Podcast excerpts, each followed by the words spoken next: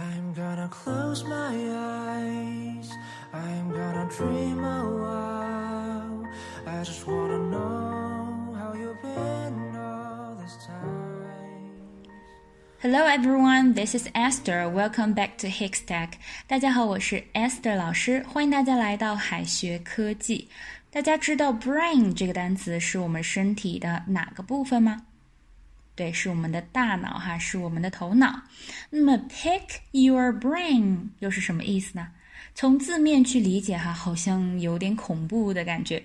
但是呢，这个短语一定不能只看字面意思哈。pick your brain，pick 可以理解为选择的意思，而 brain 呢，这里指的是智慧、脑筋，选择你的智慧。其实 pick your brain 就是向你请教。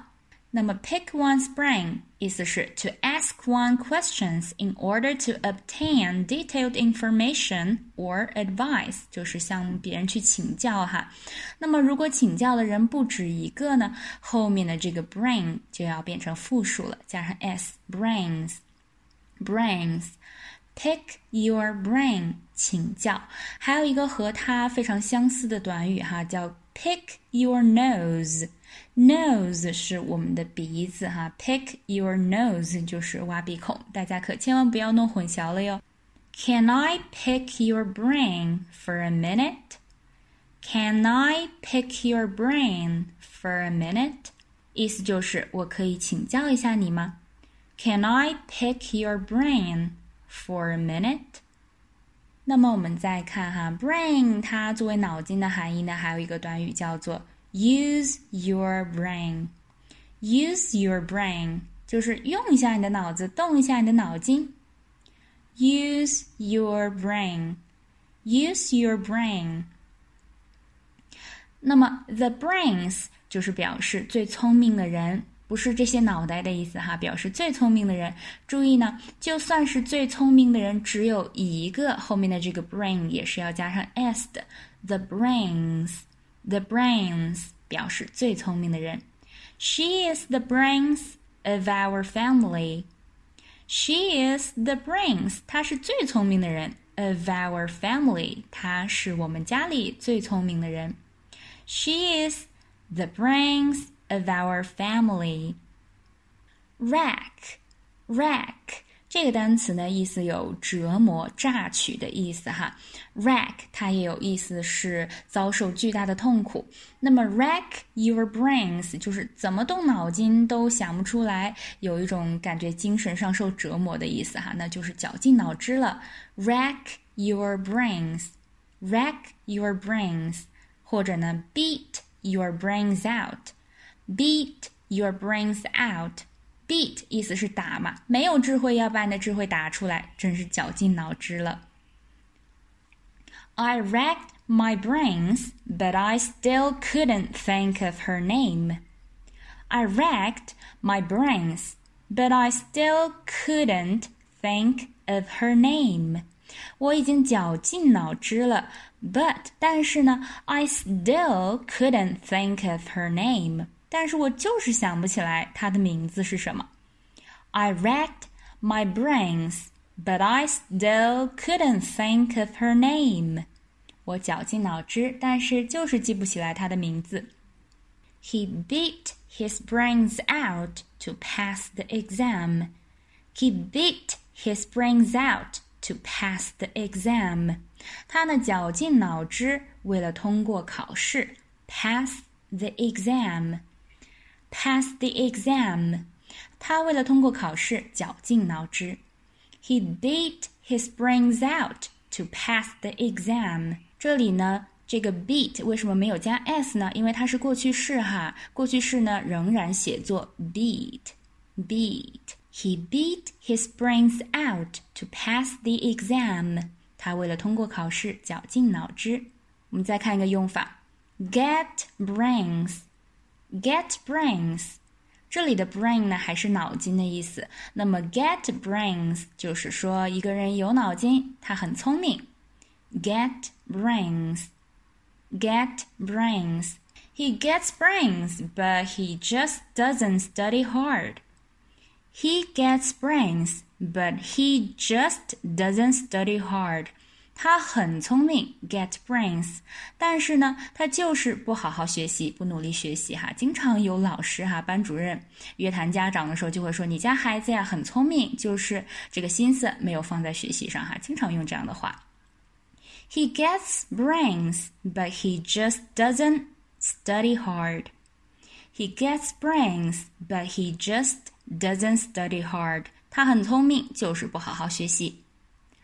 Have something on the brain. Have something on the brain 意思是一直想着某事，牵挂着某事哈。这个短语可不是脑袋上面有东西的意思哈，而是说某件事情在脑子里，那就是一直在想这个事情哈。千万呢不要把这个 on 写作 in 哈，因为如果是 have something in the brain，意思就是你的脑袋里面长东西了，可能需要做手术了哈。have something on the brain，一直想着某事儿。Have something on the brain. You've had games on the brain. Could you do something else? You've had games on the brain. Could you do something else? 你就天天想着打游戏，你一天就是牵挂着游戏这件事情。Could you do something else? 你能不能做点别的？你可以做些别的事情吗 ？You've had games on the brain. Could you do something else? 这句话也很像是家长会说的哈。你天天就想着打游戏，能不能做点别的呀？这是一些关于 brain 的表达哈。这里可以跟大家再拓展一个 brainstorm。brainstorm 它是什么意思呢？它的意思是头脑风暴哈。我们一般呢，如果在工作当中，经常会定期的进行一个头脑风暴。头脑风暴呢，就是让大家去自由的讨论哈，联想，为了大家一起去讨论，产生新的观念，激发新的这个创新的设想，对吧？所以说呢，brainstorm 这个单词呢，意思就是头脑风暴。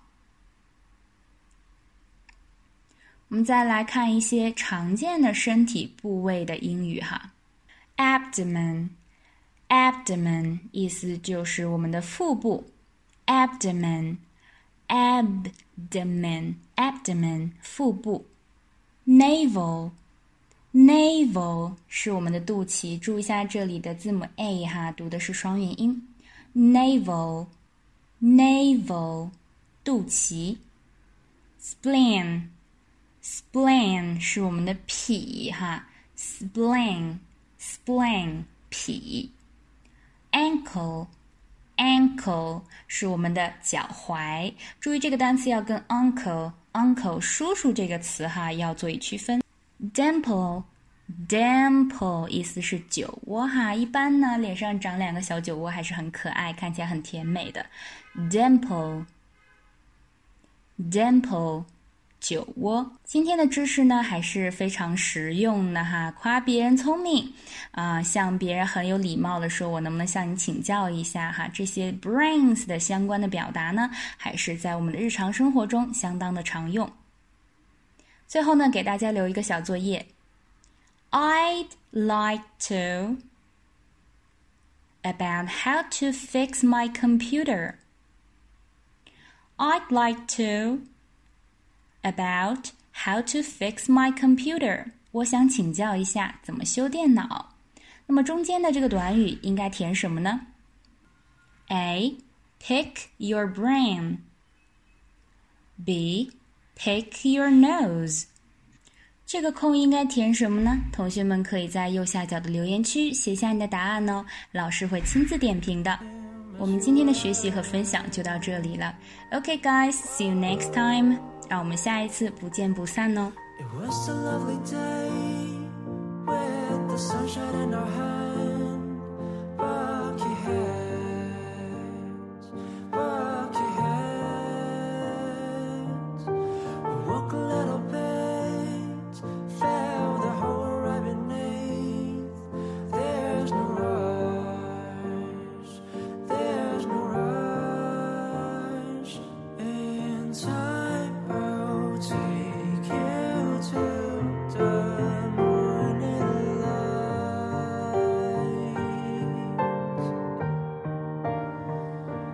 Can you say time will take you to the morning light?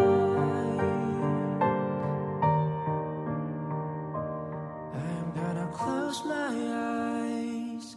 I'm gonna dream a while. I just wanna know how you've been all this time. Are you gonna be away? Are you gonna be the same as you were?